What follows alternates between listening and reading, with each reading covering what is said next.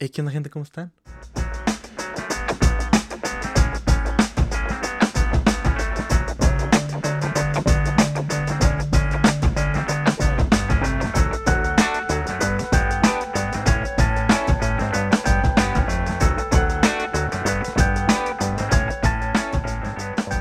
Eh, Bienvenidos a otro podcast promedio. Yo sé que tengo un rato que los olvidé, que los dejé sin su podcast de confianza y lo lamento. Pero pues ya regresé, ya regresé. Va, va a haber unos cuantos episodios. Se va a grabar, se va a sentir. Y para los que están viendo el video, pues ya saben quién está aquí. ¿Qué onda? Eh, conmigo está hoy Frida, la, la gran comediante en promedio, digo, en, en- en ascenso, perdón. Eh, la gran comediante en ascenso. eh, va a tener su show próximamente en el canal 44. Mm, sí, bueno, ya, ya está. Ya, no, no es mi show, pero. o sea, bueno, vas, a- pero- vas a empezar en, en el, sí, en el em, line-up. en- Sí, ¿cómo sí, voy a, eh, este, ya soy parte de, del team de Gamer Tag. Ajá, y pues cantante de Sibela Ajá. y una Creo persona que- muy cagada en persona. es una, los domingos también.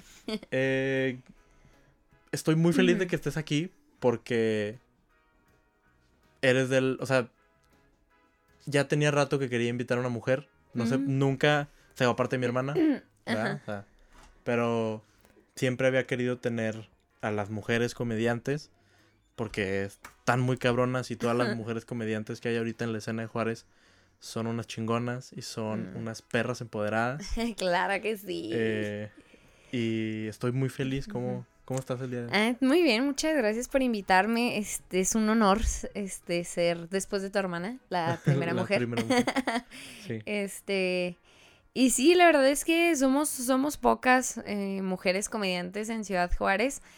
y, y está padre si por ahí hay alguna mujer que está pensando, siempre le dicen sus amigos, eres muy cagada, deberías de intentarlo, inténtenlo, no pasa nada. Este, cada miércoles hay un open mic para que puedan probar.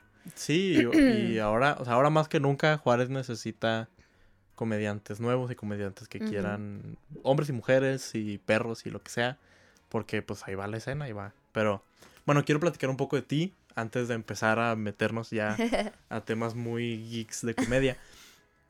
¿Cómo, quiero saber un poco cómo eras tú a los, en la secundaria? ¿Cómo eras tú en la primaria? ¿Cómo, ya, me gusta mucho saber sobre ese, ese periodo de tiempo entre sexto, quinto de primaria hasta la pre- hasta final de prepa, porque siento que son como, siento que es como cuando ya sabes qué pedo, Sí, sí. te entiendo. pero, Sabes que mm, precisamente eso estaba hablando la otra vez con, con mi pareja. Ay, me encanta cómo se oye como pareja, se oye como, ay, tiene una novia.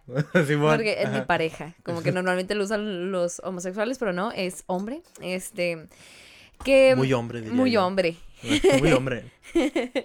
que mm, soy como en ciertos aspectos muy igual a cuando era niña porque desde niña siempre, siempre amé cantar y, y actuar y ah, yo amaba hacer reír a la gente. Así chiquita te, te estoy hablando de cinco o seis años. Y, igual hasta poquito antes, pero pues como que tengo más recuerdos de, de los cinco y de los seis años, así donde a mí me gustaba mucho cantarle a la gente o, o yo sola me ponía así a actuar con mis monos, ¿no? En, en la casa.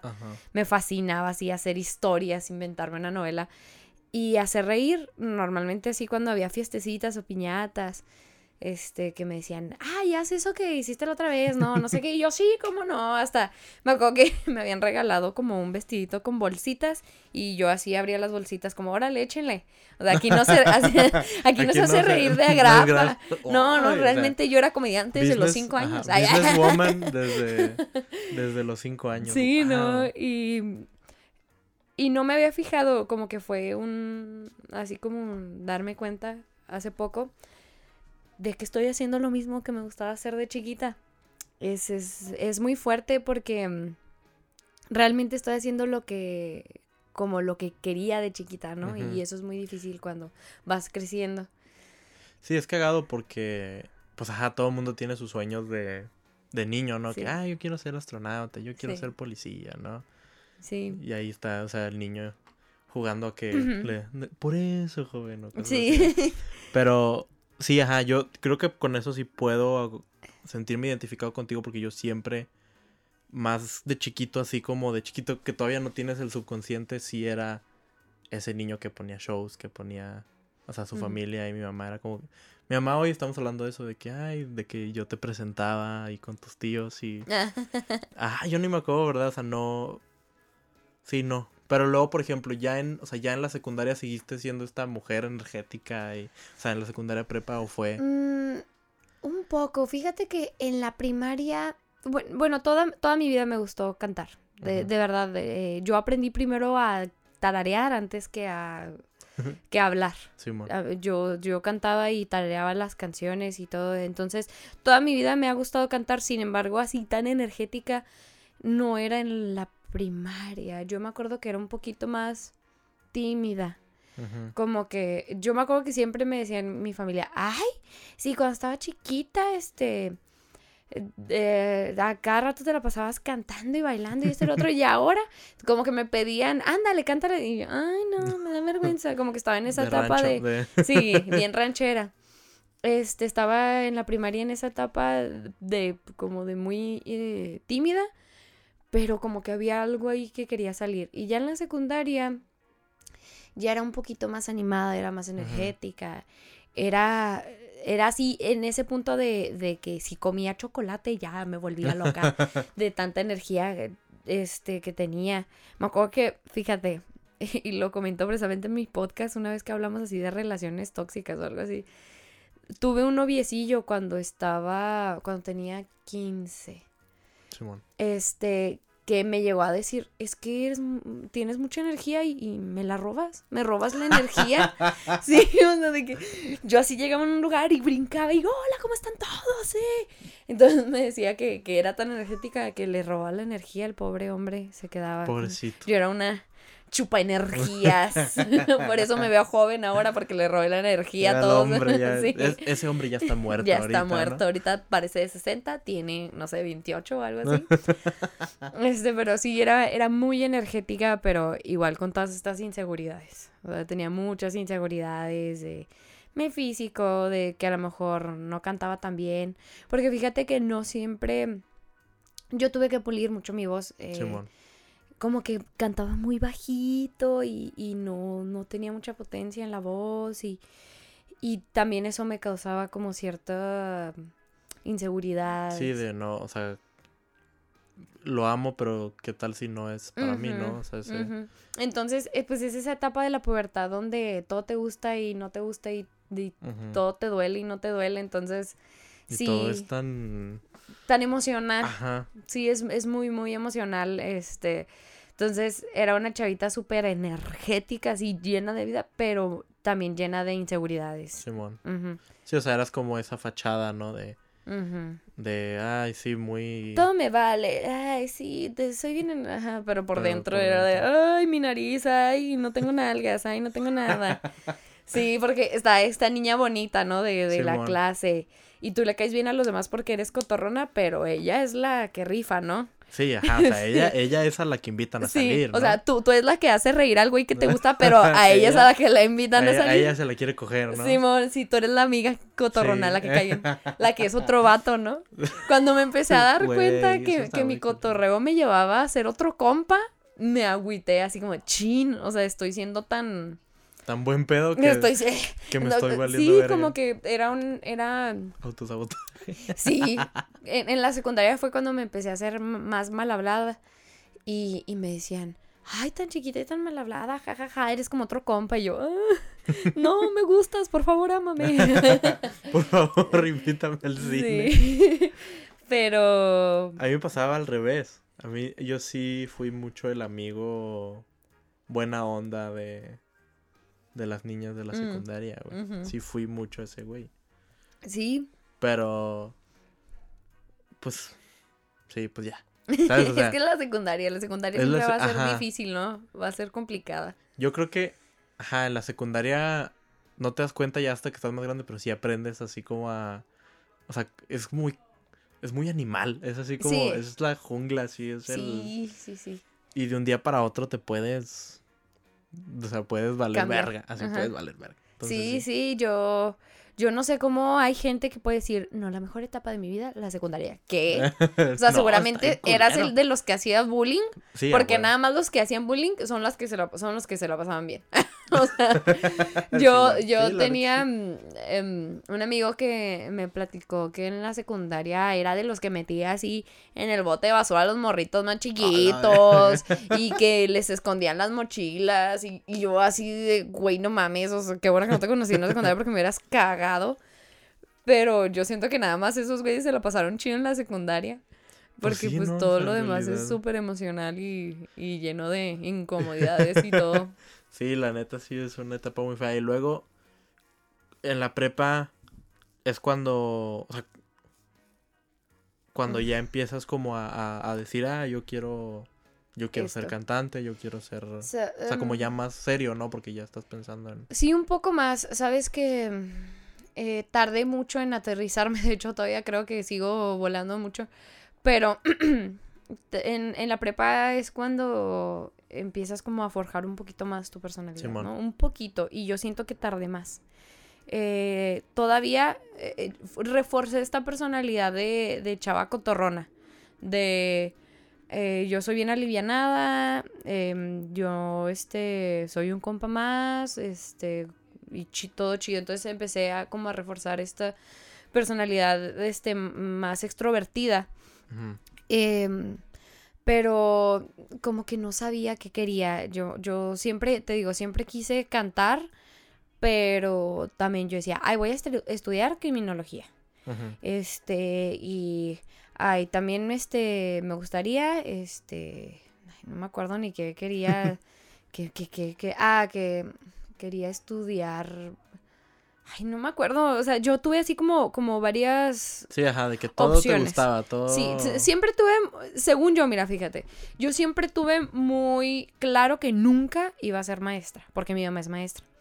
Entonces, yo no aguantaba a los niños en lo más mínimo, yo no tenía tolerancia para los niños y yo decía, no, en la vida voy a ser maestra. Entonces, no sabía lo que quería, pero sabía como más o menos lo que no quería. Claro. Este, y luego en, en la prepa, cuando ent- en- mm, así recién entré, empecé a hacer videos para YouTube. Simón. Eh, Empecé como a querer ser blogger. Sí, porque, sí, todos. Sí, Todos. porque, ay, era muy cotorrona y jajaja, jijiji, y ya todos me decían que, que daba risa. Entonces empecé a hacer, Ármate tus videoblogs. ay, mis videoblogs, ay, no, los eliminé. O sea, de, de que años después dije, Dios mío, ¿cómo me permitiste hacer esto? Porque, no, o sea, era mucha, Es mucha pena. El premio de la fama. Es el, el, precio, fama, eh, sí, no, era, em, no era constante y luego la verdad es que pues no, no tenía como mucha idea de lo que quería hacer con ellos, entonces hablaba de cualquier tontería y ah, como cualquier niño que tiene la posibilidad de internet, ¿no? Y grababa con la cámara de mi computadora. Entonces, ya te imaginarás Sí. la calidad, ¿no? Sí. Era terrible. Sí, porque era, eso es en el 2010, 2000...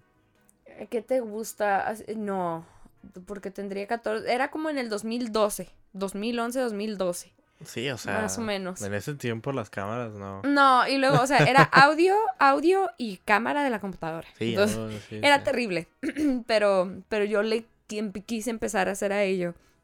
Pero me acuerdo que me peleaba mucho con, con esto de. No, es que yo soy ruda, ¿no? O sea, a mí no me gusta nada que color rosa, ni nada de niñas, ni nada de ni, no soy emocional, yo no soy llorona, esto y el otro. O sea, yo, yo era de esas niñas que, que se creen batillos, ¿no? Simón, sí, sí, sí. Pero te digo, era como, justo como dices, un autosabotaje porque, porque entonces me alejaba un poco de mi feminidad, lo que obviamente No es atractivo no es muy para atractivo para los chavitos, ¿no? Que a esa edad pues te gusta la niña bonita, te gusta la niña fresita. Este, entonces tenía mucho esa pelea de, de no, es que yo tengo que ser ruda, yo tengo que ser fuerte, yo, este, no soy como todas las niñas. Eh, y así poco a poco me fui definiendo un poquito. Ah, Neta, ahorita yo, mi cuarto es un, eh, es un mundo mágico de una niña de 10 años. Unicornios Sí. y color. Sí, de verdad, yo amo así todos los colores pasteles y, y amo todos los peluches y cositas. Entonces, mm, me da mucha risa cómo cambié, cómo acepté, ¿no? Mi feminidad y acepté mis gustos porque dejé de querer aparentar algo que no era o a Claro. querer aparentar algo Que le ti, agradaba, agradaba hasta cierto punto. Este, pero yo creo que ya como hasta la universidad, como por ahí de los 19, Ujú. fue cuando empecé a dejar un poquito ese pretender para poder atraerle a la gente y empezar como a aceptar mis gustos y empezar a conocerme, Claro. sobre todo. Empezar a conocerme porque em, como que lo que marcó la pauta fue que como por ahí de los 19 empecé a salir con un chavo que era baterista de una banda y traían todo este rollo súper, ay, como, ¿cómo te digo? como súper... Punk. ¿no? No, bueno, como punk y como si estuvieras todo el tiempo con la banda de The Doors, se me figuraba, pero en un Oh. nivel de chavitos de 21 años, ¿sabes cómo? Sí, sí, sí. O sea, eh, eran drogas, eran, este, está alrededor de puros morros que todo el tiempo están en, en Ajá, su nube, viaje, ¿no? el- Y yo ni siquiera consumía. Yo Sí, nomás sea, estaba ahí porque me gustaba el güey. y, y yo me sentía grande, ¿no? Claro, o sea, Estando entre... eras- Sí, y aparte, yo, para los... ¿Qué qué edad fue? A los 16 me invitaron a mi primera banda. Me invitaron como a corear. Claro. Entonces, am, empezó a avanzar la banda, este, empezó a salir y entrar gente. Eh, Primero empezamos con covers y luego ya decidimos este, ir haciendo canciones propias. Entonces, en este transcurso de ir dándole, de, de ir puliendo la banda, este, pues empecé a conocer más gente del, de este medio, ¿no? Entonces, em, para los 19, mm, apenas, creo que apenas estábamos haciendo Cibela. Claro. Este, apenas nos estábamos juntando y, y viendo qué hacíamos. Creo que todavía seguíamos con covers, pero ya éramos como los principales que O ahora sea, estamos. O sea, Sibela empezó desde esa primera banda que tuviste nada más. Sí, fíjate, me invita a esa banda el guitarrista que estuvo conmigo en la secundaria. Nos conocemos desde que tenemos 12 ajá. años. Y él me invitó, me dijo, ay, pues yo me acuerdo que estabas en el coro y cantas. Y, me- Ujú. y me- y yo le gustaba en la secundaria, entonces me figura que me, que me invitó por eso. Entonces entro, yo nada más a hacer coros, teníamos covers que de enanitos verdes. y- Simón, ajá, o sea, Mm, all over the place, Sí, así. tocamos la de... Zombie y, y... Ah, no, pero mexicano, o sea, era puro, Ah, no, era puro- rock mexicano, era puro rock en español, o sea, tocábamos de esta... la persiana americana. Sí, o sea, todos esos, El- la guitarra blanca, Simón. Ay, este, teníamos, así la que de plano estaba pasadísima de lanza, que, ay, cómo odiaba cantar, era la de, ay, la del tri, esta, la de, mm, si acaso tú no ves, más allá de tu nariz. Molinos de viento, creo que se Sí, llama, ¿no? ajá, sí, sí, pero O sea- es de Mago de Oz, ¿no? Ah, de Mago de Oz, ay, del tri. Del- yo dije, ah, caray. Sí, no, ese es de Mago de Oz. sí, sí. Sí, y entonces imagíname, de por sí estoy chiquita, medía como 5 centímetros menos.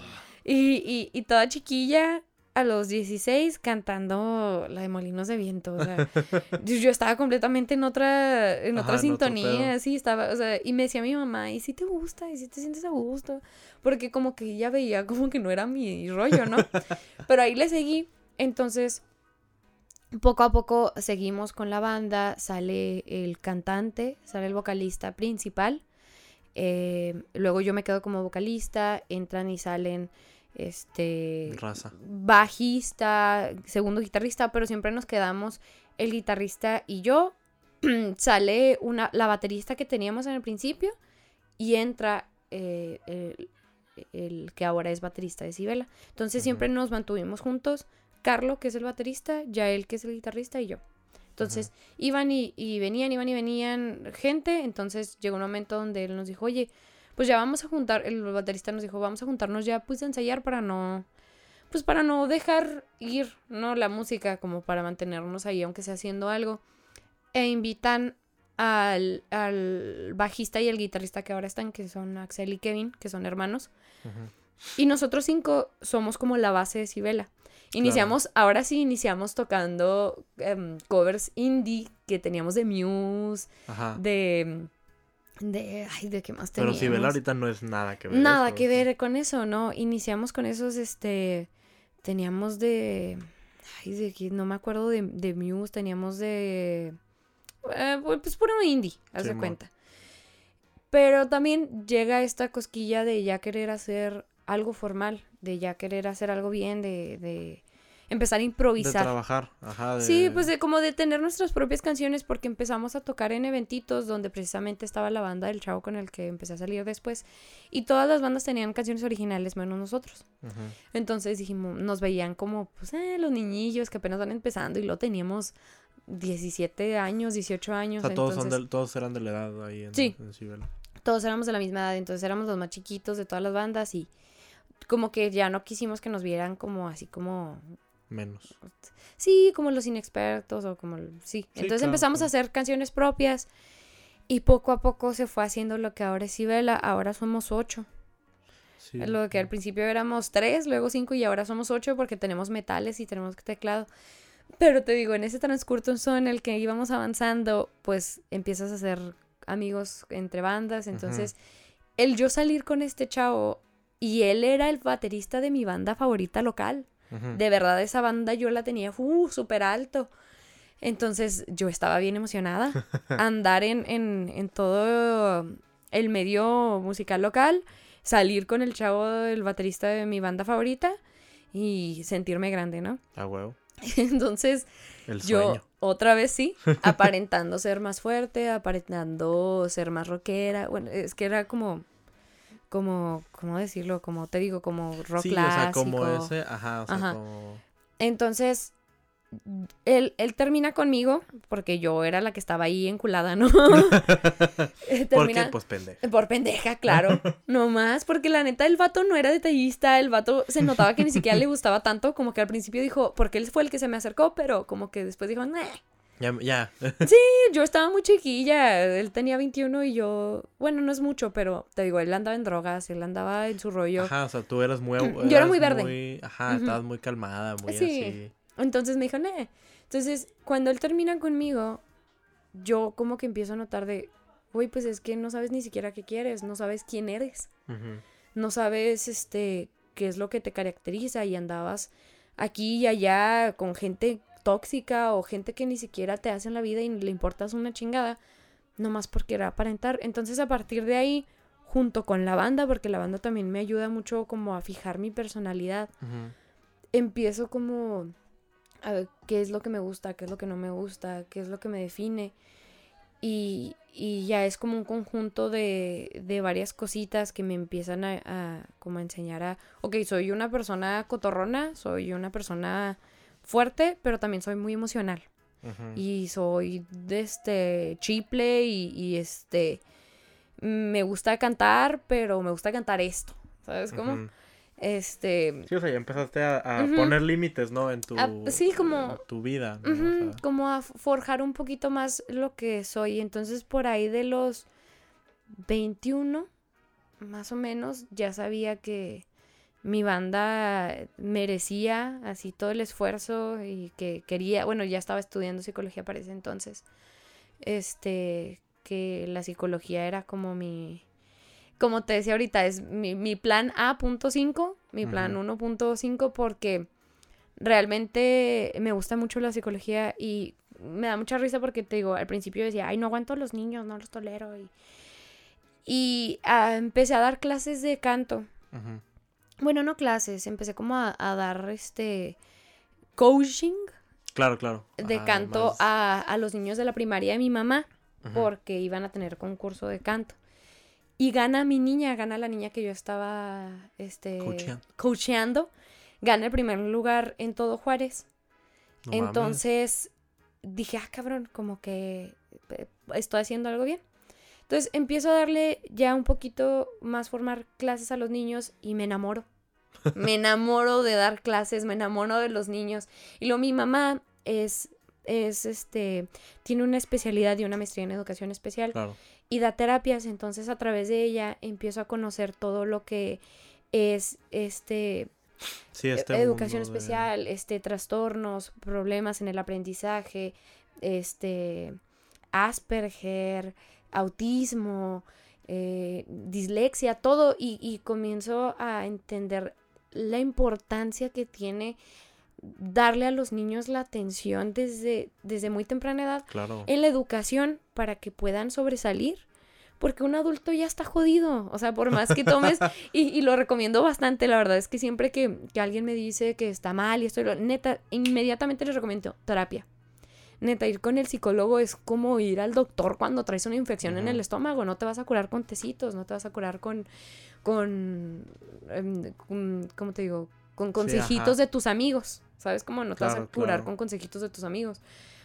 Ir a terapia es muy bueno y empiezo, o sea, te digo, un adulto ya está jodido, vas a terapia, tratas tus pedos, te ayudan a sobresalir, pero tú ya traes rezagos de la infancia. Pero ayudar a los niños desde la infancia, ayudar, ay, no, los niños en la infancia, pues obviamente, Ajá. ayudar a los niños, A las es- personas. de- ayudar a las personas desde la infancia, Ajá. sí, ayuda mucho. Ayuda Claro. mucho a poder forjar buenos adultos, adultos sanos o, o al menos un poco más orientados en su vida. Sí, sí. Entonces, amo, amo la psicología y, y amo este, la educación especial eh, en específico. Entonces, eh, te digo, se forja ese lado de mí en el que no sabía ni qué quería estudiar, no sabía ni a dónde ir. Y poco a poco sale, sale, Pues- sale todo eso. Es que está, está muy. O sea, está. Ajá, está muy cagado eso de que. Como que siempre, o sea, como que siempre intentaste todo y como que ahí fuiste y fuiste y, y está chingón porque tú aprendiste con los putazos de la vida. O sea, al final Sí. fue. Pues yo me dejé llevar por lo que fue y así eh, llegaste a lo que eres ahora. Está muy cabrón. Sí, y la verdad es que, justo como dices, siempre traté como de pegarle a todo, pero nunca tuve la suficiente disciplina. Ni, ni el compromiso para poder llevar las cosas bien. Por ejemplo, los blogs, ¿no? O sea, Claro. realmente nunca tuve la disciplina para seguir con los videoblogs y me agüité porque realmente no tenía conocimiento de el esfuerzo que se tiene que hacer y como no veía resultados, claro. o sea, yo veía que tenía 100 seguidores y decía, ¿por qué? ¿Por qué no subes? Que no están pegando y todo el otro. Y realmente pues ni siquiera hacía mucho, ni sabía mucho del tema. Entonces, conforme voy creciendo, voy comprendiendo que, pues que si quieres hacer algo necesitas pulirlo, necesitas meterle, necesitas, este, dedicarle Trabajarlo. y trabajarlo, ajá. Entonces, lo empiezo a, lo empiezo a comprender con la banda Sobre todo. Porque cuando empezamos a hacer nuestras canciones y empezamos a meterle y a pulirlas y a tocar, y la gente nos hacía saber, como que la gente más bien nos, nos demostraba que le gustaba nuestra música. Yo ahí fue cuando empecé a comprender que lo que sea que quisiera hacer iba a necesitar de mucho esfuerzo. Así como la banda, nada más que en la, ba- la banda fue lo primero porque no nada más era yo sola, ¿no? Claro. Éramos cinco güeyes echándole ganas, entonces ellos también me jalaban a mí a que yo le echara ganas. Sí, es como ir al gimnasio con una pareja, ¿verdad? O sea, vas- Ajá, se, vas- te jalan. Vamos, ándale, este, vamos, este, a echarle ganas, vamos a bajar de peso, así justamente lo mismo, es, Sí, claro. este, es tener a alguien que te apoye a, a seguir. Entonces, em, fue cuando, bueno, como por ahí de los, a los 18 empecé a actuar más formalmente, entré a una, a una compañía de teatro musical. Este, y hice pocas, hice tres que son alrededor de cuatro años de mi vida. Hice tres este, producciones, Qué chingón. sí, y, y ahí fue cuando empecé a conocer lo que es este pulir la voz, Eh, este, trabajar la voz, porque yo decía, ay, sí, canto bonito y ya. Y ya todos me decían, ay, sí, es que cantas muy bonito. Pero ya entrando a teatro y justamente sí. justamente en, en una de ellas que mm, me dieron la oportunidad de protagonizar, que fue Chicago, eh, me dan el protagonista y, y me dicen, es que tienes que explotar tu voz, tienes que sacar todo y tienes que pulirlo.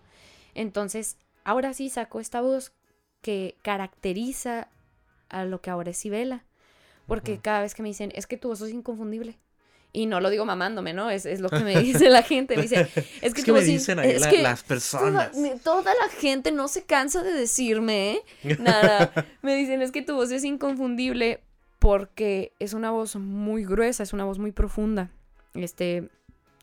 Pero es una voz que yo ni de pedo hubiera alcanzado en la vida. Ujú. si, si no hubiera estado en teatro musical ahí porque nos daban clases de, de, de danza y de canto. Claro, o sea, de- y para expresar la voz y usar todo. el, diafragma y todo. Sí, justamente. Porque es una, ajá, o sea, es un...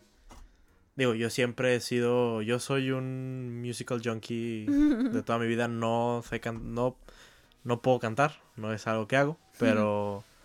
Y siempre, o sea, siempre aprendí sobre eso, sobre, ajá, usar las tres voces Sí. y, y trabajar con el aire y todas esas mamadas y... Sí. Sí cambia mucho una voz entrenada a una voz sin entrenar. Sí, sobre todo, pero ¿sabes qué, qué es lo gacho de este medio? Que la gente no sabe cuándo decirte que necesitas echarle ganas. La gente, porque te ama y porque te apoya, llega y te dice, wow, eres el mejor, wow, me encantó, wow, cantas increíble o actúas increíble. Entonces uno se la cree Claro. y dices, ah, huevo, ya, Soy la soy, verga". soy la verga. Y a mí me pasó hasta que llegué ahí, hasta que llegué a Chicago y me dijeron, Nel, mija, o sea, usted necesita, y yo me acuerdo, yo aprecio mucho a ese director, se llama Ricardo Nájera, el director que tuve, porque él durante toda, todo lo- toda la producción duramos medio año ensayando. Nunca, nunca le escuché un excelente o muy bien. No, nunca le escuché uno. Siempre fue de, está bien, ok, hazlo así, hazlo mejor, tú puedes mejor, esto y el otro. Nunca le escuché un muy bien. Sí, o sea, siempre te estaba ahí Sí, picando el, Jamás, jamás, jamás. el hasta ego. que se terminó, hasta que se terminó la, este, eh, la, la temporada, se terminaron todas las presentaciones, me enteré por mi mamá, ya después este, de un rato, ya cuando hablé bien con él, ya me dijo. Pero me enteré por mi mamá porque ellos son, son amigos desde hace este ya tiempo. Bueno, no amigos, pero sí son como Conocidos. conocidos y así. Que le dijo que le encantó y que, y que le había encantado trabajar conmigo y que le había encantado mi trabajo y que él no había, no hubiera podido lograr el personaje si no hubiera sido por mi esfuerzo y por, por mi cotorreo, mi cotorreo, ¿no? Porque, porque el personaje es muy chusco. Entonces yo nunca me enteré que a él le había gustado mi trabajo hasta que ya terminó todo y eso se lo agradezco mucho. Porque si no, yo me lo hubiera creído y yo no le hubiera echado más ganas. Sí, ajá, te quedas, te Sí. quedas, es- o sea, acostado ahí en tu, en tu zona de confort, en ¿no? laureles, ¿no? Como dicen, Claro, sí. sí, sí. Este, y, y eso lo agradezco mucho porque yo veo a muchos, muchos compañeros, lamentablemente, pues del medio, que ya se quedaron estancados, es- estancados, perdón, por, por creérsela. Por es creérsela el que uno pedo, no, ¿no? necesita seguir puliéndose. Y, y, y sí, ese es el pedo. Que, O que llegar a un punto donde crees que ya no necesitas saber más ni necesitas pulirte más. Sí, a mí eso me pasa mucho en la comedia. Yo soy, o sea, yo creo que hay como dos vertientes de cómo aprender comedia. Eso al putazo o leyendo y, o sea, y informándote y todo, ¿no? Y, Estudiándole. y yo estudio mucho, yo tengo muchos libros de comedia y siempre estoy leyendo libros de comedia. Y, y ajá, es eso de que, pero porque yo no me sentía lo suficiente, y todavía no me siento lo suficiente, donde veo a monstruos como ustedes hacer reír simplemente por ser ellos, o sea, por ser ustedes mismos. ¿no? Y de repente entro yo, que yo no soy naturalmente gracioso, naturalmente, o sea, como, como más dinámico. Entonces es más difícil, o sea, más bien es eso, y lo platicaba con Pepe alguna vez, es que hay gente que, ustedes ya están más grandes que yo, yo tengo 20 años, ¿no? Entonces ustedes ya están en sus casi 30. Ay, Yo no, casi 24, por favor. Y, y ajá, o sea, ustedes ya tienen una definición de quién son, de, de dónde van, de, de qué es lo que es. Y yo todavía no. Entonces no, o sea, no puedo encontrar mi voz. Porque todavía no, o sea, todavía estoy aprendiendo quién soy. Sí. O sea, y está cagado, o sea, es, cagado porque estoy aprendiendo quién soy mientras estoy escribiendo. Entonces es, es, es un, es una mezcla de, o sea, de hago miles de cosas a la misma vez y no tengo los mismos temas y estoy hablando de temas súper, o sea, súper bizarros y rebuscados a mis relaciones personales, ¿no? O sea, entonces siento yo que cuando uno empieza, o sea, cuando uno dice, ah, sabes que ya, o sea, ya puedo escribir yo solo, ya no necesito leer, ya no necesito, o ajá, ya no necesito cursos, ¿no? Yo escuchaba mucho que hay gente que no cree en los cursos de stand-up. Y hasta cierto punto está bien, ¿sabes? O sea, el stand-up sí es de que te tienes que subir, o sea. Pero los cursos sí te ayudan mucho a entender, a cambiar de ese chip que tienes, que a lo mejor gente que es muy inteligente pero no es tan graciosa pueda, ¿sabes? O sea, pueda cambiar ese chip, porque el, o sea, el chip de ser gracioso y de ser cagado son reglas gramaticales o reglas... Tú lo has notado, o sea, tú lo has notado de un de un extremo a otro cómo cambia, ¿no? O sea, y cómo sigues puliendo tu material y cómo sigues trabajando con... Sea, y cómo tu rutina de 10 minutos, o más bien de 8, 7 minutos que tenías, la hiciste 10, 17, 18. o sea, casi 20 minutos. Sí. ¿Sabes? Sí, mira, la verdad yo creo que uno nunca se... Uno nunca sabe lo suficiente. Como eso que dices del, del que hay gente que no cree en los cursos. Gacho que creas que te tienes que mantener estrictamente en, en algo. O ah, sea, como estricto, como gacho que te vayas completamente con la teoría. Ah, sí, sí, obviamente. Este, porque a mí me pasó que me aventé un curso, ah, por si quieren eh, este, entrar a la comedia, no saben qué investigar, no saben por dónde empezar y no saben cómo escribir. Es algo bien sencillito y está a la mano. WikiWiki tiene un curso en YouTube. Ah, Simón. Se llama así, curso de comedia, Wiki Wiki. Eh, consta como de 11 videos que duran alrededor de 5 minutos cada uno. Y está muy padre porque te enseña lo, más basiquito. Entonces, yo me vi ese, ese cursito cuando me empiezan a, a seducir con la idea de empezar con el, con el stand-up, ¿no? Porque mm, la verdad estoy en el stand-up gracias a mi novio. O sea, yo no estaría ahí si no fuera por él. De verdad. Tenemos casi un año y medio juntos y yo creo que un año, cuatro meses me estuvo jodiendo con lo mismo así. Ándale, métele, ándale, inténtale. Es que eres muy buena, esto y lo otro. Y, y, y yo nada más, pues es que toda la gente me decía lo mismo. Entonces yo decía, sí, pues sí, algún día. Pero él, así, ten, vete a este curso, ten, fíjate esto, ten, mira, ve esta entrevista de este comediante, mira cómo es, y así, él, realmente fue el que, el que no se quedó como ahí, ¿no? Y me dijo, es que de verdad puedes hacerlo, entonces me aventé ese cursito que es súper básico, pero me empecé como a frustrar al creer que los chistes tenían que ser así, como la regla de tres, ¿no? Ah, claro, es que...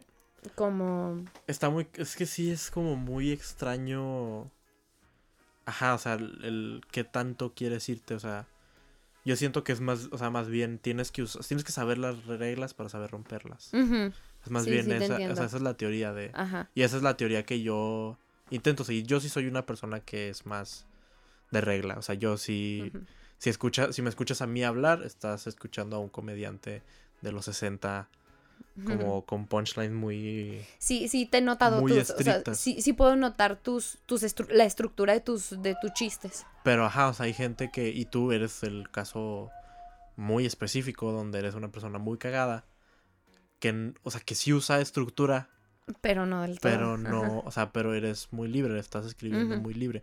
Pero también ahí entra que tú eres muy buen actuando, que tienes muy buen... O sea, que tú en sí eres cagada, o sea, tú mi personalidad. Tu persona es cagada. Sabes que, que justo, o sea, justo eso quería ir. O sea, mm, yo leo, bueno, me veo este curso donde te explican qué tipos diferentes de chistes hay.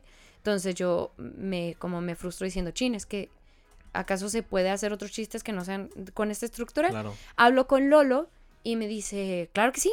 O sea, es, es que es una, o sea, son, son unas bases de los chistes, pero si te sale un chiste que no tenga absolutamente ninguna estructura, esa, no pasa nada. O sea, si hace reír, hace reír. Y, eso es lo que cuenta, ¿no? Entonces, se nota mucho la diferencia de mi primera rutina a la segunda. Hasta el momento, la verdad, nada más tengo dos. Tengo varias cosas escritas, pero pues no se desarrollan. Este, pero se nota mucho la diferencia de la primera a la segunda, porque la primera sí puedes encontrar esta estructura de la regla de tres, del chiste de la exageración y esto y el otro, que así toda mi base es exageración. Pero eh, ya para mi segunda rutina digo, pues voy a hacer lo que hago, ¿no? Hablar cagado de las cosas que tengo y ya las voy puliendo, a lo mejor con estas bases que te ponen las teorías. Pero la verdad es que, justo como estábamos hablando antes de, iniciar el podcast, yo no podría si no hubiera tenido la escuela de la actuación, si no hubiera tenido la escuela de, de la comedia en la actuación, porque yo amo mucho eh, eh, lo que es el, la comedia en, en pues justo teatro, en el teatro, la musical, Sí, de hecho me enamoro completamente cuando entró a Chicago, porque te digo, el personaje de Roxy es súper cagado de risa, es una morra que es así como como muy sexual, pero tonta. Claro. Entonces, jugué mucho con el personaje y me fascinó hacer reír y ahora estoy en una, en una obra de teatro que vamos a presentar por ahí de agosto.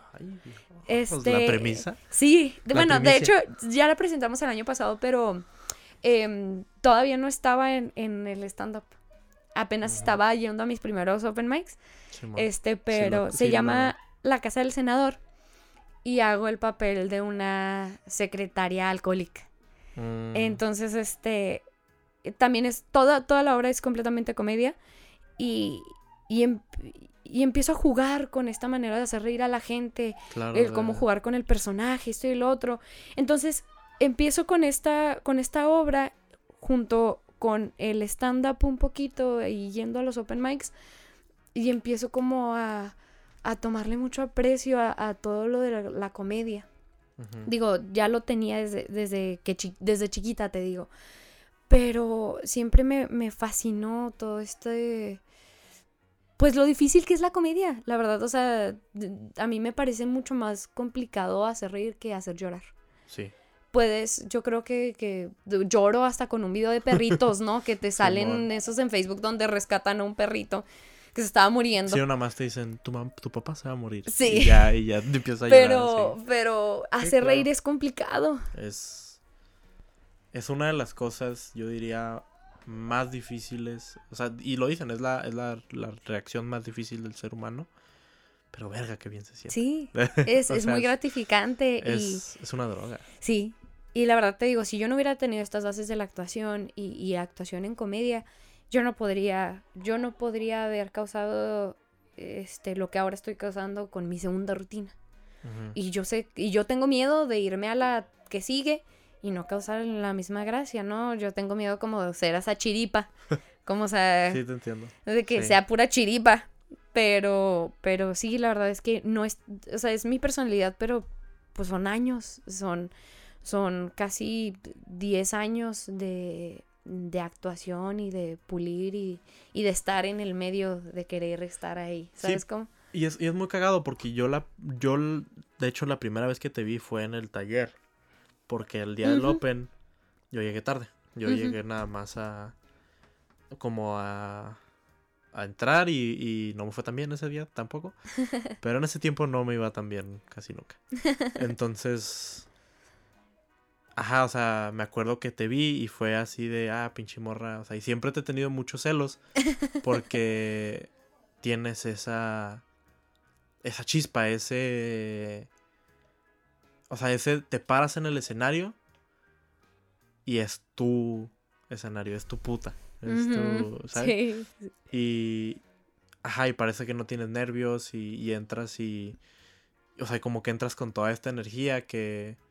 Que ajá, o sea, que no. Que yo siempre admiré de los comediantes. Anda, pero. Sí, es que esto, es todo apariencias. La verdad, yo me cago de miedo. Yo me cago de miedo. Eh, ahora, esta vez que tuvimos la, este, la, presentación. en Foro Café. Muy cabrón. Yo estaba, pues, estaba en mi rutina, extiendo la mano y veo que me está temblando.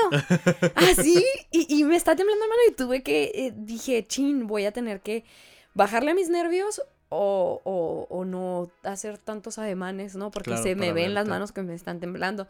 Y me bajo y me hacen justo estos comentarios, no manches, te pasas, el escenario fue tú. Y yo, yo por dentro me estaba cagando de miedo.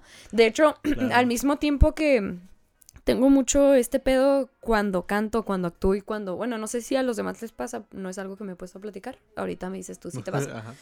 Pero cuando canto, actúo y, y hago stand-up, mientras lo hago siempre estoy pensando en otra cosa. No durante todo el tiempo. Pero si es como algo pasa y digo, chin, me, estoy, me está temblando la mano. Ok, voy a tener que hacer esto. Y sigo hablando, Sí, sigo hablando. Pero mientras sigo pensando, chin, ¿sí se está riendo la gente o no? Ay, este, me estoy haciendo muy para allá y como que la luz no me está dando. Así, to- estoy pensando en un chingo de cosas al mismo tiempo. Y a veces eso me hace como no estar tan presente. no, no disfrutarlo tanto. O, o no como realmente darme cuenta si, si está jalando o no está jalando, porque la verdad yo ese día me bajé sin saber si realmente causó mucha gracia. A diferencia del, del día anterior que, que tuve presentación en, en la botanería. En ese momento como que ya estaba un poquito más animada porque toda la gente estaba súper animada, todos nos fue muy bien. Entonces, había una señora enfrente de mí que son de esas que te ayudan a jalar tu la Ah, risa, claro, ¿no? o sea, claro, jalar sí, tu sí, rutina. Entonces yo me agarré con la señora de señora, no sabe, señora, es que escúcheme, mire. Entonces, eso me hizo un poquito ya eh, no tener, no meterme en mis inse- inseguridades, no meterme en todos los pedos que siempre traigo cuando estoy en escenario y este disfrutarlo más. Pero créeme, o sea, mientras estoy ahí, se me está haciendo mierda la cabeza. Es. Sí y no. Bueno, yo. A mí me pasa, por ejemplo, que estoy pensando en el siguiente chiste. O sea, Mm, estoy diciendo un chiste y estoy pensando en el siguiente chiste y es como que, ah, sigue esto, sigue el otro. sí. Y a veces es como, ah, o sea, o de que, ah, veo, este se movió, ah, este se rió, este no se rió, Mm. esta chava aplaudió, esta, o sea, pero no todos los demás. O sea, sí pienso así, pero no Más soy bien estás en el momento, ¿no? Estás viendo Ajá, cómo sí, está reaccionando la pero- gente. A mí sí me pasa, o sea, a mí me pasa que ya, o sea, estoy nervioso cuando estoy abajo, pero en el momento en que me subo, Se va. O sea, yo creo que es porque sí me gusta mucho lo que hago. O sea, Sí. sí, sí disfruto mucho el ser el centro de atención. O sea, es como algo que, que sí disfruto. Ya después, obviamente, se pone más difícil cuando... Ajá, o sea, cuando no te están jalando los chistes. Cuando, Ay, sí, qué o cuando es. traes el... Como el show medio... O sea, como que sí, como que no, como que quieren, como que no. ¿Sabes? Sí, sí, no, me, me, eh, es bien incómodo, eh, he cortado, o sea, he cortado rutinas, no, no Sí, de sí. tajo, ¿verdad? Pero he acortado un chorro de rutinas porque, bueno, hay rutinas, he, he acortado mucho la rutina porque no está jalando, o sea, no, y te sientes incómodo y te empiezas a hacer chiquito y dices, oh, ya, ya me quiero bajar. Sí, es muy difícil. Ajá, Sí. es muy difícil continuar. Pero eso es parte muy importante de estarte subiendo y de estarte arriba, de, de quitarte ese miedo y de, de decir todos tus chistes como, Como son como y son. recibir y los la chingazos. verga. Ajá. y eso es muy cagado. Me, me decían, que esta vez de, de Foro Café fue la primera vez que mi familia me escuchó. Me iba a escuchar y me veían nerviosa y, y me decían, ¿pero por qué estás nerviosa? No manches. Y conduces un programa, bueno, pues que ahora dos, le presumo, señora. Ay, que ahora dos en programas, eh, Japantastic y Eso, Gamer mamona. Tag, para que vayan a verlos al 44.1. Este, me dicen, conduces programas, cantas y actúas, o sea, ¿cómo te puede dar, cómo te pueden dar nervios? Les digo, es que está más cabrón, la- está más cabrón el stand-up porque yo no estoy viendo a la gente cuando estoy conduciendo. Claro. Yo estoy viendo una cámara y, y si me equivoco, cortamos y, y volvemos a repetir lo que sea que, que dije, ¿no? ¿Gamer Tag no es en vivo? Ay, no, lo siento chicos, todo está Ah. pregrabado. Ay, no, me acabas de lastimar el corazón. no, todo es pregrabado, este, y les digo, y la actuación, la gente siempre al final de la obra va a aplaudir. Claro. O sea, claro, claro, ti- claro, tuvo que haber sido una mierda para que la gente nomás así, nomás se oiga un... ahí lejos, ¿no? O sea, la gente siempre va a aplaudir y, y cuando cantas igual, o sea, Claro. puede que la gente no se te... Si eres malo, puede que la gente no se te acerque a decirte, oye, wow, ¿eh? Pero de todas maneras te van a aplaudir. Te- Sí. Es algo que pasa por decencia, por, porque la gente ya está ahí y lo hace. Les digo, pero en el stand-up La, la, la gente no se puede, no se ríe. O sea, todo mundo, todos te dicen de que, ay, si no da risa, pues yo me río. Mm, Eso no pasa. o sea, La es que, no- es que es más, o sea, todo es más inmediato. Sí, sí. O sea, en el stand-up, en el momento te das cuenta si está gustando o no. En el momento la gente se ríe o no. Y, y pasa mucho que cuando hay poca gente, no se ríen. Porque les da vergüenza. Claro. o- Entonces es algo, también eh, la comedia es algo como eh, más de... Se me fue el término completamente de psicología, pero es más de que ya con que varios se ríen, ya todos se ríen. Claro, sí, sí, sí. O y con que dos aplaudan, todos. Jalan, jalan. Entre más gente, entre más gente hay, más gente jala. Este, a que los demás se rían, a que suelten la risa. Este, porque, digamos, son cinco personas en el lugar y da risa, pero como que no se avientan a sacar la risa, ¿no? Claro, como que dicen, sí, sí, "Ah, estuvo gracioso y ya. Ajá. Pero cuando soy un chingo de gente y, y están estas, estas personas que nunca faltan que se ríen bien culero. y ya los demás, como, ah, pues sí, vamos a reírnos. Como que es algo que jala más. Y es algo instantáneo, o sea, es algo que te das cuenta si tu, si tu trabajo está jalando o no en el momento. Entonces es mucho más difícil y, y para mí eso da da, mucho mucho más más nervios que todo lo demás que hago. Es, es que sí, sí, es, es muy... Yo hice, hice teatro en la secundaria. Hice, hice unas dos sobrillas, dos pastorelas. ¡Ay! Eh, Siempre yo. se empiezan con las Ajá. pastorelas. Hice, hice del diablo, me acuerdo. Y sí, después de la obra fue así de, ay, qué cagado estás, mijo. Porque era el diablo, pero era tipo Elvis. Yo creo que fue más bien por la... Entonces yo estaba muy... Yo estaba como estoy ahorita. Entonces era un Elvis muy peludo y muy... Mm, Y muy panzón, o sea, un Elvis.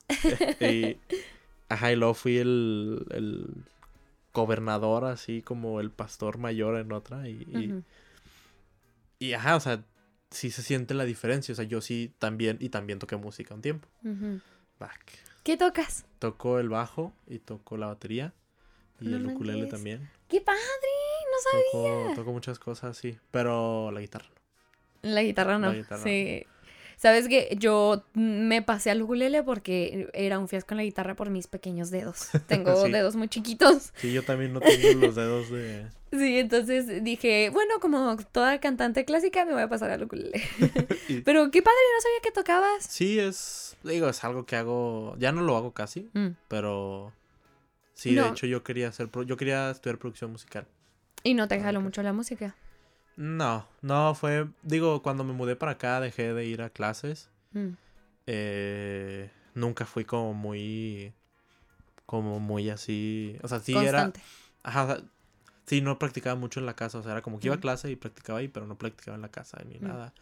Y y ajá, siempre era como que sí sabía más o menos y sí sé cómo, pero no No ¿sabes? componías. Ajá, o- no, ajá. no, no era como muy, no era como muy, ajá. Y, y en realidad para mí la comedia llegó como, ¿sabes? O sea, no fue algo así que yo busqué hasta ¿Llegó cierto sola? punto. Ajá, llegó ¿Cómo solo. llegó? Estuvo muy cagado porque, ay, ahora te estás dando la entrevista. Ah, sí. Ay, Eh, nada, está padre. Eh, estaba un amigo, eh, conoce a alguien que conoce a José Juaritos, no sé si recuerdas Ajá, a ese sí. güey. Sí, sí, es un amigo. Y, y me dijo, no, güey, que si hay stand-up en Juárez y que la verga y que, y que quiero, y me quiero subir. Y le dije, ah, güey, de que yo siempre, siempre me había gustado, o sea, me ha llamado la atención, ¿verdad? La comedia sí me gusta, siempre desde morrito. Y, y le dije, ah, pues si tú te subes, yo me subo, güey. Entonces fue así de que el vato ya nunca dijo nada. Yo empecé a escribir. Empecé a escribir así mis primeros bitcillos sobre ser gordo y que sobre, sobre ir al gimnasio, porque iba al gimnasio, ya no voy al gimnasio. Pero ya no puedo escribir de eso. Y, y ya lo dejé, eso fue hace un año. Mm, O sea, fue en el 2018. ujú. Eh, cuando cambia de 2019, no sé si te acuerdas que en Netflix salió Comediantes por el Mundo. Sí. Entonces yo lo empecé a ver. Lo empecé a ver. Y yo siempre tenía crisis, eh, como unas crisis, mini crisis existenciales Sí, al claro. principio de semestre. Bellísimas. Porque era como que, güey, sí estoy estudiando lo que debo estar estudiando, de que no me gusta lo que estoy haciendo, ¿qué me pasa? Entonces en mis crisis, en una de mis crisis fue así como que, o sea, de que estaba viendo, a, me acuerdo de esta, no, no me acuerdo cómo se llama, pero es una comediante lesbiana de Canadá, muy buena, Mm. muy machorra. Muy chingona. La voy a ver, no la he Y, visto. Está ajá, ahí está en ese de Comediantes por sí, el Mundo. Está muy chingona. Y eso es lo que hacemos siempre los comediantes, nos recomendamos que ver. Sí. En Netflix es algo que hacemos. Y, y dije, güey, pues si ella puede, o sea, de que si ellos pueden decir pendejadas porque yo no puedo, ¿no? Entonces me compré mi primer libro de stand Ay. ¿no? Me compré mi... El, Gre- el de Greg Dean, que no es el que recomiendo para empezar, pero... Y, y ya, ¿no? Y luego, pero yo todavía no sabía que existía el stand-up en Juárez. Sabía que José Ay, Juaritos, que José Juaritos andaba haciendo. pero ya en ese tiempo ya no hacía. Sí. Lo dejó muy pronto, siento Sí. yo. Eh, después, de- eso es bajo... Historia de otro. Sí, historia de otro café. Y... Y ya, Mm. entonces fui a ver a Ricardo Farrell ahora en su nuevo, en su tour, el de comedia, el de... De hecho, ya va a ser un año de que fui. El Oh. 15 de la próxima semana. Fue el 15, fui con mi exnovia. y... y te enamoraste más del stand. Sí, o sea, ahí sale Lolo. Mm, O sea, fue mi primer show en vivo de stand-up Sí. y ahí va Lolo. mm. Entonces yo a Lolo le mando un mensaje que, güey, no mames, de que... ¿Qué pedo? De que no sabía que había stand-up en Juárez, de que estaba ¿Ya lo chingón". conocías a Lolo antes? No. ¿Lo conociste? Yo no sabía quién era. Ajá, Yo, más bien, yo lo había visto alguna vez ajá. en, en el Late Late, Night. Pero, Uh, ¿sabes? O sea, fue cuando yo estaba en la... O sea, cuando estaba en primer semestre de prepa. Y fue por Decon. No sé si Sí, recuerdas, sí. es porque yo soy muy... Geek. muy geek y, y fui a, o sea, y me acuerdo que Decon lo compartió porque fueron ellos a más así. Ujú, Entonces ya le dije, güey, no mames, qué chingón. Y me dijo, güey, de hecho hay un open en el Lucky Room. Kyle. Y yo, de a huevo, voy a Sí. ser bien cagada. Voy a llegar Y- partiendo madres. Ajá. Y le dije a mi compa, le dije, güey, de que Kyle. Y me dijo, ah, Simón. De que, sí, sí, el vato, yo sí me lo tomé muy en serio. Yo sí fue de. de, voy a hacer mis historias. sí. y me fue bien. no me fue tan mal. No me fue tan mal. No, no puedo decir que, uy, qué cagado soy. Ujú. Porque Israel después me hizo mierda. Ay, pinche hace- Israel. lo está hace. muy cabrón, neta. de- Ya ahorita super Si no lo conocen, señores, vayan a escuchar a Israel Adrián. Es un güey que se le pudo haber ocurrido algo cinco minutos antes de subirse. Le vale madre, lo, lo prueba dice. y le pega. Pinche güey. Sí, me, me hizo mierda, ¿no? Y, y, y ya, ¿no? Y luego después volví a subirme y lo dejé un tiempo. Lo Mm.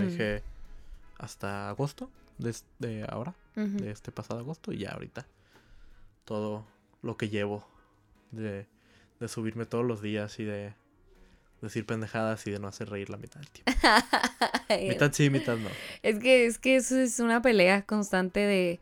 Pues es que de probar, ¿no? De probar y dejar y probar y dejar y este funciona y este no. Sí, es mucho dejar ir. Sí, es mucho dejar ir y es difícil dejar ir. Sí, Sí. sí, o sea, sí, yo creo que es lo que más he aprendido de tus ideas no valen tanto como lo crees. ¿sabes? Creo Sí, que sí, es, sí. es mucho ese esa pelea de te crees muy cagado, you're not. ¿sabes? O sea, sí, sí, sí. Si eres, sí puedes ser cagado, pero no siempre. Y no, o sea, y, y es Sí, o sea, no es como ¿Sabes qué pasa? Que lo hacemos está muy chingón porque lo haces ver tan fácil que la gente dice, "Ah, estoy pelada."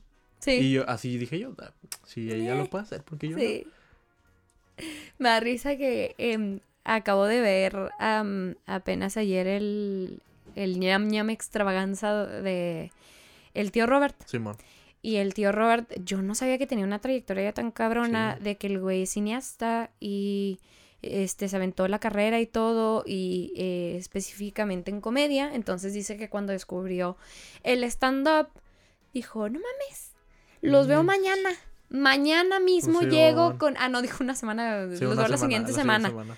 Mañana, la siguiente semana llego con una pinche y me la van a pelar porque yo escribo comedia, ¿no? Y dice que le fue del culo sí.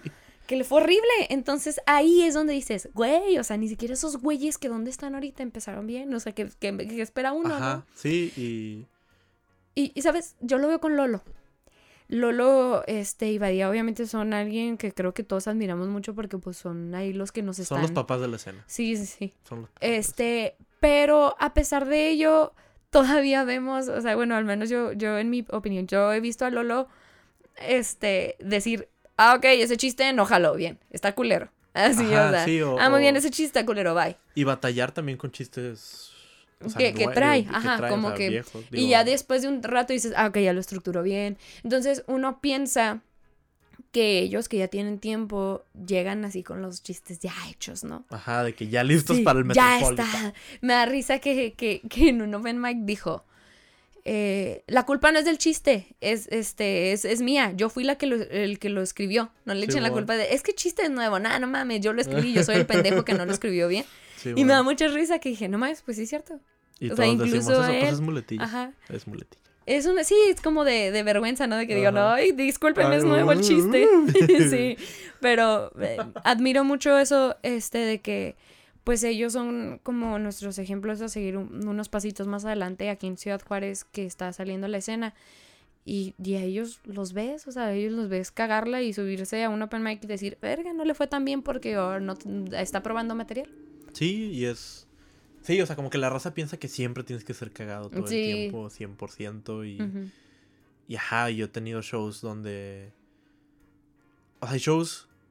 Y, y me bajé muy precisamente en el Foro Café y lo voy a decir ahorita. Suena- voy a sonar muy mamador. Mamador alert. Eh, me bajé del show, volteé a ver a, a, a este, a Emma. Y le dije, yo me quiero dedicar a hacer esto. O sea, no podía... O sea, no podía Con la emoción. con la emoción, con el... No, no podía con la emoción, con el hecho de que mis papás estuvieran ahí, que... O sea, que, que todo fue tan... emocional. y tan limpio, bien, tan... ajá. O sea, tan... O sea, yo nunca la había, la había hecho como la hice ese día. O sea, y lo noté vol- y vol- ya volviendo a ver el video con, con otros ojos. O sea, es como que, güey, pues, ¿qué pedo? O sea, ¿dónde estabas? Porque, ajá, o sea, sí estás presente, pero no estás tan presente. Y lo, o sea, como que el mindset donde estaba. Porque luego me bajé y lo fue Brian llega. O sea, Brian es otro de los, de los, de los nuestros. Me dice, güey, el chiste de, de Luis Miguel, o como lo. Digo, de Ricky Martin, como lo acabaste.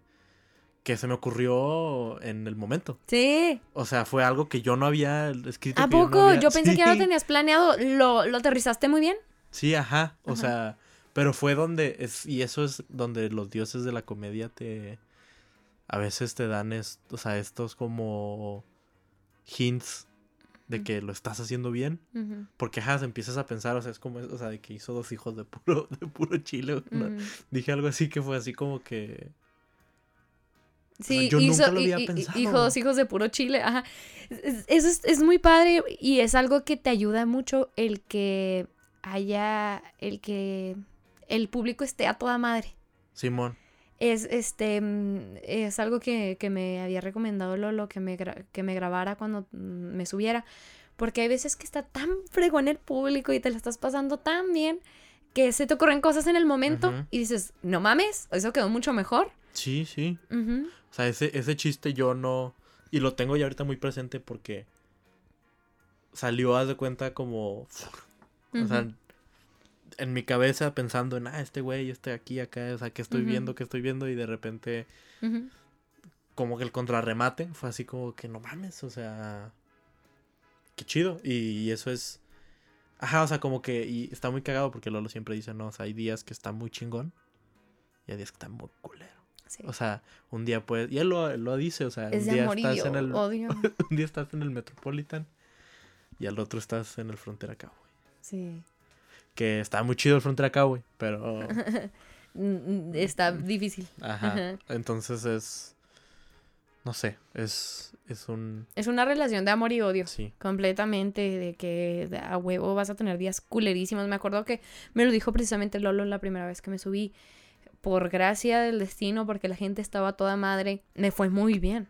No, y no, me no, no, dijo, no, no te fue muy bien. yo, Te fue excelente porque todo el mundo habla. O sea, Frida después de eso se volvió como este gigante al que no le quiere seguir. O sea. Cabrón. no, no, pues es, y no sé, la verdad no sé ni cómo fue. Por eso te digo, o sea, yo sé que la gente estaba toda madre porque después de eso me dice, me bajo y me dice Lolo, no te la creas, ¿eh? Me acuerdo, no me acuerdo ni quién estaba al lado de él que le dijo, no seas culo, porque me dijo, no te la creas, ¿eh? Te va a ir bien culero después. Y le dijeron, ah, pinche culo. No, es que es en serio. Me dijo, no te la creas. Y yo dije, ay, bien culero no creo. Ándele, pendeja. La primera vez que me fue bien culero, sí sentí así como que el corazoncito se me hizo chiquito. Creo que sí estaba. Sí, pues fue de esas veces que son súper comunes que los open mics, la gente no, sepa ni a qué verga va. Y no trae ganas de reírse y no se ríen de nada, ni aunque les paguen a los culeros. yo ya bien odiando a la gente, hijos de su pinche madre, uno que hace su trabajo honesto. No, pero a veces la gente simplemente no está y uno pues uno que es nuevo todavía no conoce. Entonces la primera vez que me tocó, se me rompió el corazón así de... ya no quiero esto, ya. Tal vez no soy tan buena. Y me acordé de lo que me dijo Lolo, te va a ir culero. Te va a ir culero y te va a ir peor antes de que mejore. O sea, entonces, este... Sí. No te la creas. Y es lo mismo que agradecí del director que te digo de la producción de Chicago. Que Lolo me hizo ver que esas risas no iban a ser permanentes, o sea, que me iba a ir culero y que la iba a batallar, y iba a recibir chingazos. Y si es cierto, está muy cabrón, está difícil. Pero está cabrón y yo no, o sea, la verdad yo no tenía tanta, digo, ya para cerrar, eh, tanta idea de tu historia, de tu, de todo el trasfondo que traes, digo, sabía que tenías trasfondo, pero no tan cabrón como ahora, o sea, que eres una persona súper trabajadora, que siempre, o sea, que está buscando su sueño, que no fue como que, ay, me cayó todo, ¿sabes? O sea, y eso me, me, da mucha, o sea, mucha admiración, más todavía de la que ya tengo de, y de la envidia de, ¿sabes? O sea, y está muy chingón, y está muy chingón porque, aparte para mí eres de las, no solamente de la comedia en Juárez, sino de todas, eres de las, de mis favoritas de las mujeres mexicanas. Porque las gringas están muy cabrón. sí. Pero porque sí, o sea, tú tienes también esta frescura de no estoy hablando de sexo, mm. no estoy hablando de menstruación, de, menstruación, de todo eso que no está mal, no, está, mal, está, chido, pero es un es algo refrescante, ¿no? Y es algo que, o sea, que tal siquiera yo siempre he querido, o sea, que, que quiero reflejar con mi comedia que yo no soy el mismo los mismos beats de, de, comunes, ¿no? Ajá, yo no quiero hablar del aeropuerto. Yo no quiero hablar de. ¿Sabes? O sea, yo no quiero todas esas. Yo quiero hablar de temas más serios, de temas más. O sea, como difíciles y, y, Difíciles de tratar, ¿no? Difíciles de llevar. Está chido, ajá, porque está chido que, por ejemplo, tú, la reina de la caca, o sea, haces a la caca más amena. más agradable. Más, más bonita. No, no deja de ser olorosa, pero bonita. Y está muy chingón y, está cagado porque, y aparte me puedo identificar porque mi familia es muy así, mi familia es muy de caca. es, muy, es muy de, risa de caca. Entonces, estoy, eh, pues es un honor tenerte aquí, Ay, no. ser eh, tu compañero, tu amigo. Eh, me da mucha felicidad verte, o sea, verte triunfar, porque al final ver triunfar a un colega es un paso más para la escena. Es muy bonito. Y es muy bonito ver cómo cada vez más Juárez está haciendo presencia y está, y está trabajando y, estamos, y es, o sea, y es muy refrescante ver a alguien también echarle muchas ganas. Mm. O sea, de veras ver a alguien trabajar. Porque eso está muy cabrón y siento yo que hay veces, o sea, que la gente y los comediantes también tenemos ese, ¿cómo se dice? Pues esa mala costumbre de pensar que te llegan las cosas del cielo y que es un juego y que... Y que todo está pelada, ¿no? Y que todo está pelada, ajá, y que, y que no... Y no, o sea, las risas, como tú dices, las risas se acaban. Sí y tú tienes que seguir trabajando para que vuelvan a nacer. Sí. Entonces, sí, sí, no sé, es, es, o sea, esta historia me ha conmovido. Ay, no, la verdad eh, disfruté mucho la plática, ¿eh? Sí, es disfruté mucho la plática. Esto, no sé, que cambiarlo ya así como a café con Juan o algo así. Sí. Se siente muy de... El cafecito. Ajá, se siente muy de señora, sí, soy muy Sí, soy muy tu tía la chismosa. Ay, yo también, ¿eh? O sea, yo, yo me veré así chaparrita y así, pero yo ya estoy empezando en mi etapa de señora. Ya, en- ¿Qué ay, señora? cuéntame más. que, que señora, damas y caballeros, no es la, por la edad, es un estilo de vida. Es un estilo de vida. Se puede ser señora a los 20 años y siendo hombre. Así es. Y siendo hombre. Eh, pues algo que quieras agregar, tus redes, Gamertag. Me gustaría que platicaras un poco sobre los dos, Japantastic y Gamertag, porque sí me llama mucho la atención. Sí, este, eh, soy conductora, señora que me está escuchando, este, de, de dos programas, Japantastic y Gamertag, los dos forman parte del canal 44, este, y también salen en TV Mar, que es una cadena de televisión que está en Sinaloa, Wow. en, salen todos Sinaloa, este, y, o al menos sé que en Puerto Vallarta, pero según yo, en Sinaloa Sí. todo Sinaloa. Pero Ah, bueno, este, Japantastic es un programa donde hablamos. ¡Ay, Dios! Perdón, ya, se fue. donde hablamos de cultura asiática, pero sobre todo de anime. Este. Pasamos como. Hablamos de, de anime, de series, de películas y de música. Obviamente la música se va más a lo coreano, porque ahorita Claro, lo coreano claro, pega un el chorro, el K-pop, está todo lo que da, ajá. Dioses. Este, y de series, hay series buenísimas en Netflix que no tienen idea usted de lo que se está perdiendo, de verdad. Ve el programa y se va a dar Me cuenta. encanta porque te imagino así. Señora bonita. Señora le bonita. tenemos Sí, no. las cinco series de Netflix. Las que mejores. no conoce. Sí. Ajá. Y son, nomás que siento que los mexicanos le hacemos el feito a la a, a el anime y a las películas y a las series asiáticas. Yo sí soy Porque siento que es incómodo para nosotros escuchar el acento y es incómodo para nosotros como toda la cultura tan distinta a nosotros. Eh, sin embargo, ya lo vimos con... Es algo que me encanta que Parasite esté nominada. Simón. Porque mm, abrió un campo a conocer Corea, La cultura. a conocer la cultura y conocer de películas. Y señora, de verdad, busque en, en Facebook, eh, en Facebook, ándale, en, en Netflix, series coreanas, pero no se vea porque ay, hay tantas de, este, mi amor para siempre. Sí, hay muchas de esas. Sí, llegué a ver. Sí, Hay una que recomiendo mucho que se llama One Million Woman. Creo que es japonesa. Sí, es japonesa. One Million Woman. Está, no, A Million Woman se llama. Está buenísima, véala, pero bueno, sigamos. Entonces, a mí, a mí lo que más me pega a mí, yo soy otaku. A mí me encanta el anime. Sí, yo también. Este, pero gracias a, a mi trabajo, la verdad, gracias a echarle ganas a este programa de Fantastic que lo amo, es que se me abrió la posibilidad de pasar a Gamertag. Gamertag es también otro programa de ahí mismo, eh, que es básicamente de videojuegos. Entonces hablamos de videojuegos que están ahora en la industria, de indie, este, videojuegos clásicos, también hablamos de series, como que todo esto de la cultura geek. Entonces, pues ahí está. Si a usted le gusta, pues ahí sintonizaron el 44.1 o también estamos en internet en www.myepicnet.com. Ahí salen todos, están todos los programas que ya se grabaron. Y también Sibela, chicos. Sibela, Ah, esta, sí. esta banda eh, que ya quiero ver, no he podido ver. eh, porque sí, me, a mí me gusta mucho. Me gusta mucho el ska. Mm. Que es así más o menos la vibra que traen ustedes Sí, ahorita, es que es, Como es un rollo bien raro como rock, ska, blues raro. O sea, usted vaya, vaya, síganos en Es Facebook, Sibela. Sibela con doble L, como si escribiera Sibella. Sí. Este. Y... Ay, sí, qué bella es. Ay, qué bella.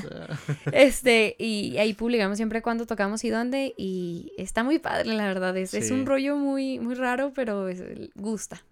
Sí, y pues tu obra de teatro que es. ¿Cómo se Eh, llama? la, Casa del La Senador va a estar por ahí de, de agosto. Igual, si me quieren seguir en mis redes sociales, Frida Araujo F en Facebook, Twitter e Instagram. Ahí siempre publico, pues, todo de la banda, del stand-up de, y del, De la vida. de la vida. Sí. Para que estén ahí al pendiente. también, ¿no? Y también, sí, ah, también tengo mi página ya muy olvidada de Crazy in Spanish, donde publico eh, anécdotas, o sea, me, me pasan cosas y ya que no saben qué, y ya les cuento de una manera muy cagada lo que me pasó y pues jala, ¿no? Que este, que he tenido muy abandonada. Ya tengo muchos No, videos es que ahora grabados, lo pero. Tienes que, lo tienes que guardar para el stand. Sí, lo tengo que guardar para el stand-up, pero sí. Y mi podcast, Limones y Melones. Sí, limones y melones, sí, sí. Tengo mi podcast con mi mejor amiga, haga de cuenta que está viendo a la misma pendeja, pero doble. Entonces, este, hablamos de, la verdad no es nada serio, no hablamos de, de nada así sumamente importante, pero es, está muy cagada de risa. Sí, para que ahí La neta, sí. lo vean. Y hay, hay muchas bolas chinas. Hay muchas bolas chinas. Estamos siendo patrocinados. Imagínese usted qué, qué clase de podcast somos que estamos siendo patrocinados por una sex shop. Entonces, Ya, ya se me antojó más. sí. Ya. O sea, me acabas de convencer. Ya, sé que no me, lo has invi- no me has invitado, pero ya. Ya ahí, ya, Ya. vas a estar. Sí. Bolas chinas, yo. Ah, me apunto. All right. All right, yes, good. Eh, pues a mí me pueden seguir eh, en todas mis redes como arroba gamamado. Eh, en Facebook estoy ya, ya tengo mi página eh, con Juan Gama, comediante. Ahí lo tengo para poner los, pues las cositas que, que los eventos que vamos se van haciendo. También está pues arroba un podcast promedio en Instagram, un podcast promedio en Facebook. Y... ¿Qué más? Ah, pues... mm, Este no sé cuándo va a salir, entonces no lo voy a decir, pero ya empezamos los open mic, lo- los open mic en los open mic. En el Madison, Mm, sí. que vamos a estar ahí hosteando unos, unas dos, tres semanillas en lo que se calme el pedo. Eh, sí, los, los martes va a ser un martes y un martes no. Ahí ya chequen las redes. Y pues nada, los quiero mucho chicos. Muchas gracias Frida. No, muchas gracias a ti por invitarme. Estuvo muy, muy padre. Pues bye.